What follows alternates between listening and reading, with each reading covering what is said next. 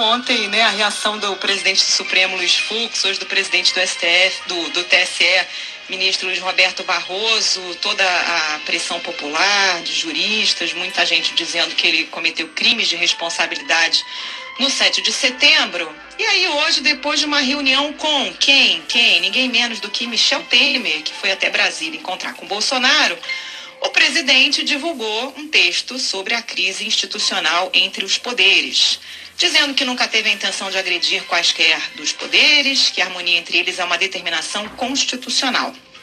O presidente acredita essa crise institucional a discordâncias em relação a decisões do ministro Alexandre de Moraes, do Supremo, mas disse que essas questões devem ser resolvidas por medidas judiciais que serão tomadas de forma a assegurar a observância dos direitos e garantias fundamentais previsto no artigo 5 da Constituição Federal. Vamos lembrar que no 7 de setembro, Bolsonaro disse que não ia cumprir as decisões do Alexandre de Moraes, né? Numa manifestação em que as pessoas pediam intervenção militar, fechamento do Supremo. Agora já mudou bastante o tom.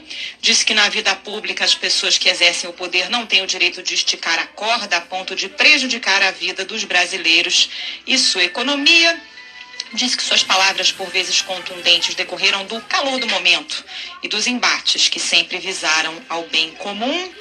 É, diz que existem divergências naturais com Alexandre de Moraes, reiterou o respeito às instituições da República e disse que democracia é isso: executivo, legislativo e judiciário trabalhando juntos em favor do povo e todos respeitando a Constituição difícil de acreditar, né, nesse novo, renovado Jair Bolsonaro, porque a gente tem acompanhado que o presidente estica a corda e depois, quando sente a pressão, acaba retrocedendo para ali mais à frente esticar ainda mais a corda, né, com mais intensidade.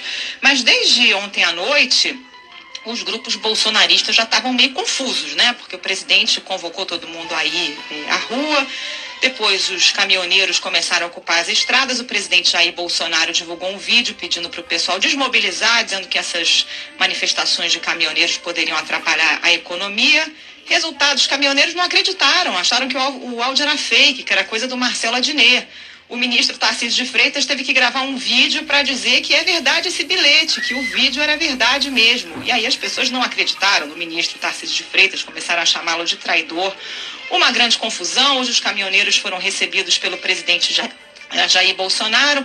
Disseram que ele não fez nenhum pedido para cessar a paralisação, mas querem ser recebidos pelo presidente do Senado, Rodrigo Pacheco. Aí você pensa, os caminhoneiros estão protestando por quê? Inflação, alto combustível? Não. A pauta é liberdade de expressão, querem também enquadrar o Supremo Tribunal Federal. Tá difícil de entender esse Brasil 2021, mas a gente vai tentar aqui ao longo do ponto final é, destrinchar o que, que tudo isso quer dizer e trazer todas as análises. Muniz,